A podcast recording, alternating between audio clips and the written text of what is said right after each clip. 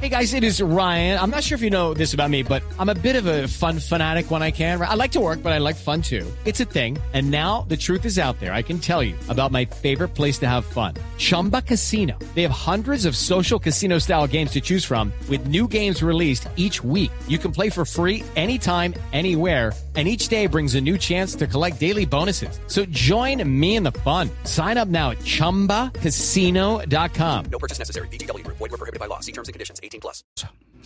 Si no se elige de aquí al 12 de febrero, quedaría como encargada, como fiscal encargada, Marta Mancera, también otra mujer, Marta Mancera, que es la que precisamente desde el gobierno del presidente Gustavo Petro no quieren que quede elegida y han decidido presionar, o así lo ha sentido la Corte Suprema de Justicia, a la Corte para que elija pronto. Sin embargo, en Colombia no es la primera vez que tendríamos una fiscal encargada. Tuvimos en época del expresidente Álvaro Uribe un fiscal encargado durante un año y medio.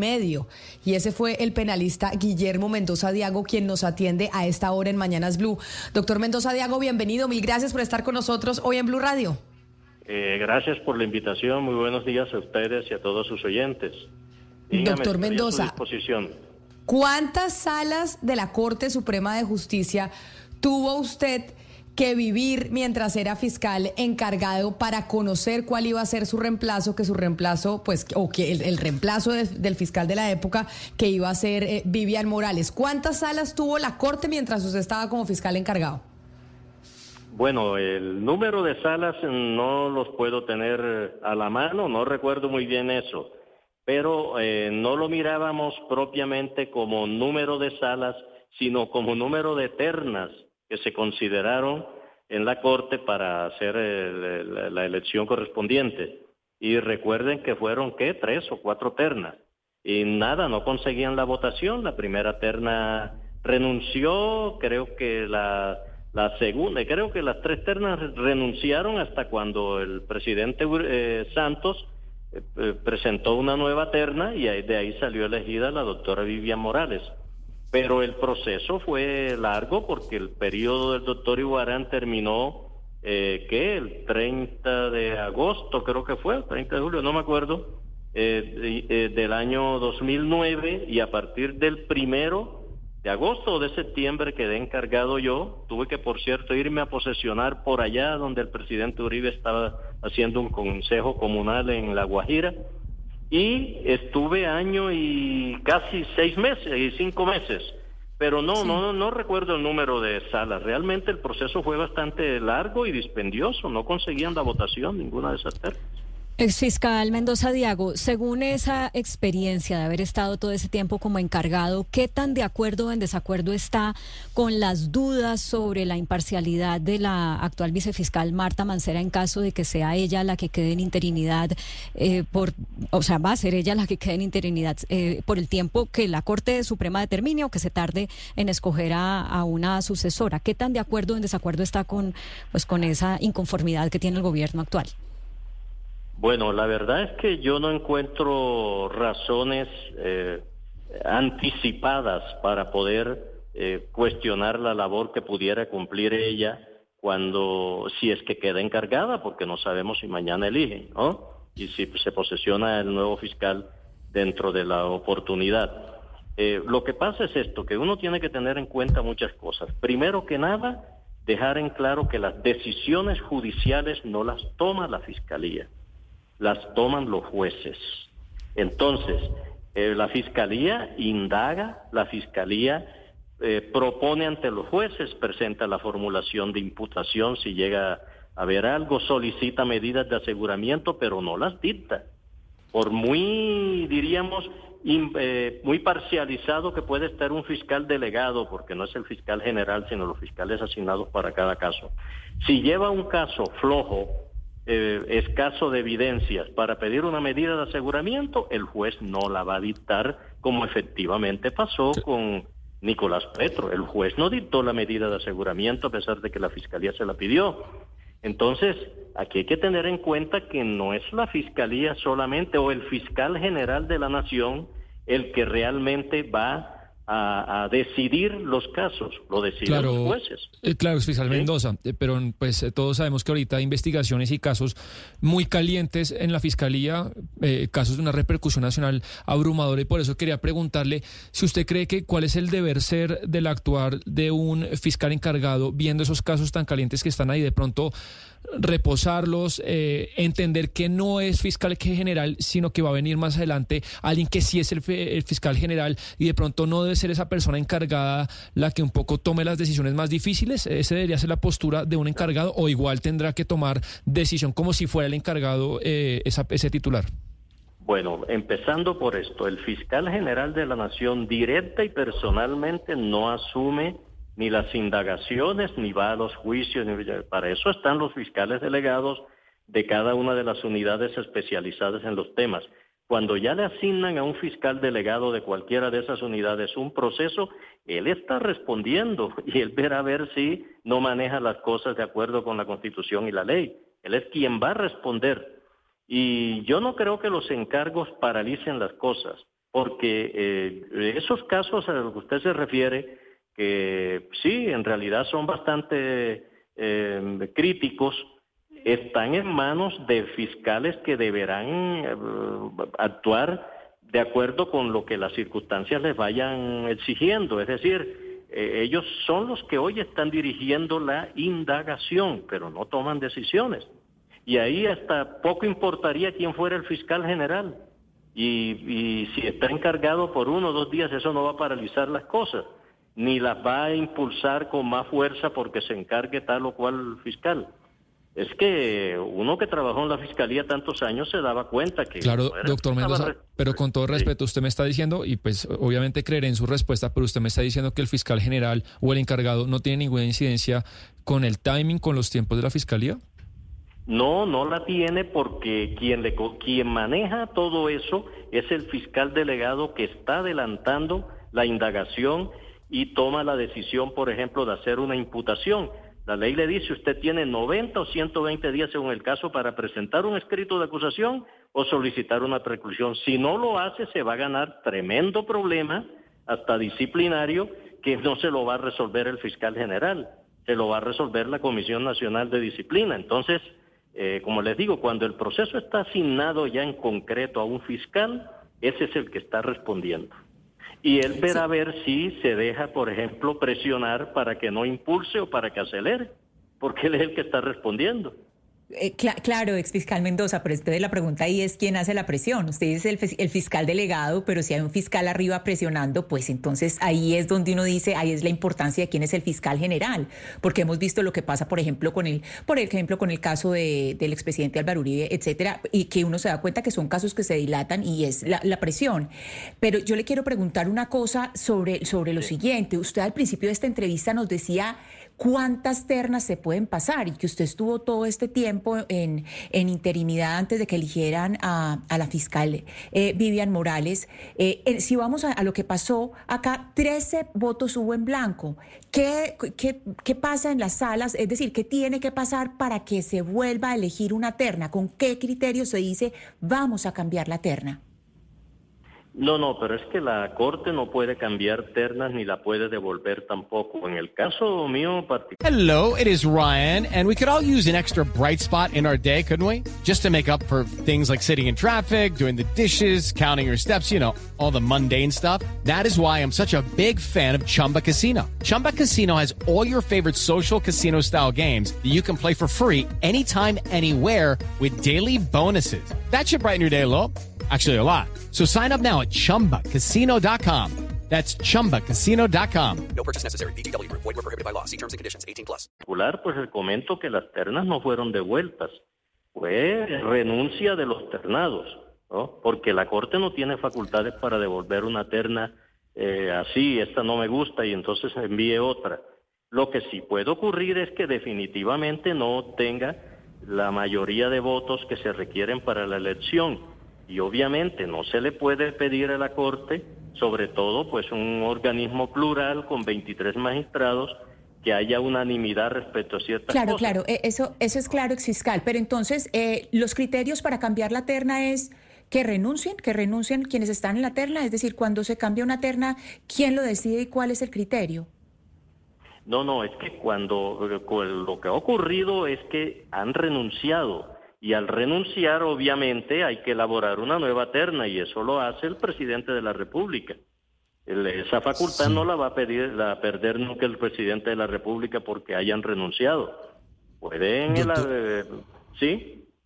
Doctor Mendoza Diago, mire, eh, yo le recuerdo el número de salas plenas cuando su elección, cuando, cuando, cuando le dijeron a la doctora Vivian Morales, 16 salas plenas hubo para que la Corte Suprema eh, escogiera como fiscal a la doctora Villa Morales. Recuerda usted que era la época de esa, ese enfrentamiento, digamos, entre el presidente Uribe y la, y la Corte Suprema de Justicia y al final termina en el gobierno del doctor Santos ya la escogencia de la doctora Villa Morales. Pero le quiero preguntar a usted, doctor Mendoza Diago, por el tema de lo que se dice cuando, la, cuando queda la, el vicefiscal, o en este caso la vicefiscal, la doctora Mancera, encargada de la fiscalía en caso de que no se dé la elección eh, eh, este 8 de febrero de la nueva fiscal general de la nación. Ese, e, ¿Eso se produce algún vacío institucional o realmente la persona que queda allí a cargo de la fiscalía pues va a cumplir con el mismo papel que estaba cumpliendo el titular que cumplió con su periodo y llegó una persona que estaba de vicefiscal a cumplir exactamente las mismas funciones? ¿Hay qué pasa institucionalmente, doctor Mendoza Diago?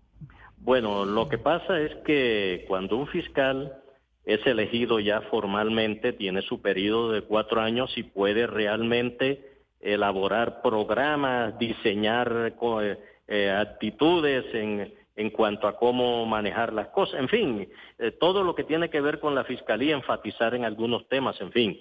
Y quien está encargado obviamente no puede de diseñar esos programas a largo plazo porque no saben en qué momento lo van a reemplazar. Sí hay algunas dificultades y a mí me tocó experimentarlas. Por ejemplo, los titulares de las oficinas que casi siempre son escogidos con muy buen criterio, la Secretaría General, la Oficina Administrativa, etcétera, se escogen por su profesionalismo, pero cuando se acaba el periodo ellos se van. Dicen, yo no sé cuánto tiempo voy a estar aquí si me si permanezco aquí con el encargado. Entonces, uno tiene el problema de tener que estar encargando de allí, de esa oficina, a personas eh, avesadas en los temas, en fin. Eh, eh, sí, hay unas dificultades de orden administrativo, pero los procesos no se deben paralizar, porque cada uno de ellos está asignado a un fiscal delegado que responde por ellos. Y, y, y esas son las dificultades que tienen esos los encargos, pero hasta allí, pero vacío institucional no va a haber porque el fiscal general no puede abstenerse de realizar eh, de ciertas actividades obligatorias por muy encargado que esté, porque puede incurrir en el delito de prevaricato por omisión. Ex vicefiscal Mendoza Diago, las suspicacias en esta ocasión surgen específicamente por lo que ha hecho el fiscal saliente, quien ha tenido una postura crítica sobre el gobierno, quien se cree ha filtrado a medios información sobre casos sensibles para el gobierno y quien ha cuestionado proyectos del gobierno como la paz total. ¿Qué opina usted del rol del saliente fiscal Francisco Barbosa en esta coyuntura de la elección de su reemplazo y en esta, digamos, crisis eh, que, se que se ha generado? Bueno, lo que pasa es que las opiniones eh, pueden ser un poco complicadas cuando uno no tiene algunos elementos para evaluar algunas cosas, pero la verdad es que tenemos unos elementos que hemos escuchado y que se han publicado sobre el desarrollo de algunas actividades, la presencia en los territorios y cosas por el estilo. Yo la verdad pues es que en cuanto al desempeño no tengo ninguna razón especial para cuestionar los cuatro años del doctor Barbosa. Eh, ya que haya, eh, diríamos, consideraciones políticas, etcétera, pues en esas no me meto yo, ya son otras cosas y yo no sería el más indicado para opinar sobre eso, pero en cuanto a la función, la función siguió, los procesos siguieron, ha habido eh, una cantidad de actividades que obviamente hay que reconocérselas principalmente a los fiscales delegados, ¿no? Y han seguido, no ha habido, eh, eh, diríamos, comportamientos obstaculizantes. Ha habido procesos críticos, sí, pero no están a cargo del fiscal general. Yo la verdad es que no le puedo decir que, que se perdió el tiempo, ¿no? Doctor Mendoza, pero entonces quiero preguntarle, esto sí también es como de la experiencia que usted tuvo como fiscal encargado durante un año y medio viendo el comportamiento de la Corte. ¿Usted cree que esta Corte, viviendo la situación política que se está viviendo, las presiones que ha manifestado que sienten están recibiendo para que elijan ya de esa terra, ¿usted cree que la Corte va a elegir pronto o tendremos una interinidad larga, no sé si tan larga como la que usted tuvo, pero una interinidad eh, más larga de lo que esperaría el gobierno? No, la verdad es que a mí me es muy complicado pues dar una opinión sobre eso porque la Corte eh, dentro de sus fueros y de sus competencias pues tiene que examinar con mucho detalle quién va a ser en este caso la nueva fiscal. Eh, a veces las cosas salen más rápido de lo que uno piensa, ¿no? Son elecciones que se dan con mucha rapidez porque ya ha habido eh, análisis previo de quiénes son los, los, miembros de las ternas. Pero la verdad es que no, yo no me atrevo a darle una opinión para decirle que si van a actuar, eh, a elegir rápidamente o no. Lo que sí es muy importante para todos los que somos ciudadanos hoy, no somos funcionarios, es que no se debe de ninguna manera estar presionando a la Corte como lo han venido haciendo, porque lo han hecho a través de no digo del gobierno ni el presidente ni mucho menos, lo han hecho a través de, esas eh, plataformas y esas cosas y expresiones que en realidad son descomedidas y carecen de todo fundamento. La Corte tiene muchos eh, eh, enfoques para manejar situaciones como esta. Esas presiones son completamente indebidas. Nadie va a pedirle, por ejemplo, a un determinado funcionario que tome tal o cual decisión cuando resulta que está actuando. La Corte está actuando, el proceso electoral empezó desde noviembre y están en eso.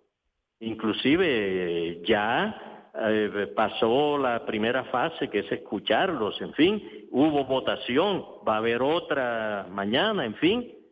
Lo, lo que sí le digo sinceramente, le repito, me parece inapropiado estar presionando a la Corte. Sobre pues todo, ella no se va a dejar presionar, ellos son funcionarios muy íntegros. Pues es el exfiscal Guillermo Mendoza Diago quien ha sido el fiscal que más tiempo ha estado en encargo en la historia del país durante un año y medio en la época del gobierno del expresidente Álvaro Uribe. A propósito de la reunión de mañana de la Corte Suprema de Justicia, en donde hay expectativas sobre si elegirá o no fiscal general de la Nación en, en reemplazo de Francisco Barbosa de la terna que envió el presidente al el presidente Gustavo Petro, conformada por tres mujeres. Exfiscal, mil gracias por estar con nosotros. Un feliz día para usted. Gracias igualmente y muchas gracias por la invitación. Prescription products require completion of an online medication consultation with an independent healthcare provider through the LifeMD platform and are only available if prescribed. Subscription required. Individual results may vary. Additional restrictions apply at lifemd.com. Read all warnings before using GLP-1s. Side effects may include a risk of thyroid C-cell tumors. Do not use GLP-1s if you or your family have a history of thyroid cancer. If you've struggled for years to lose weight and have given up hope, did you know you can now access GLP 1 prescription medications through LifeMD? LifeMD is now offering eligible patients online access to GLP 1s, the breakthrough prescription medication that can help you lose body fat and weight. Listen to what people are saying. You just take your shot. It doesn't feel like you're on a diet. What I wasn't expecting it to do was to shut off the food noise. This was life altering. And if I can do it, I feel like anybody can do it. And here's the best part your insurance may cover 100% of the cost of your medication. So go to trylifemd.com to have your eligibility checked right now. Get started today at trylifemd.com. That's T R Y L I F E M D.com.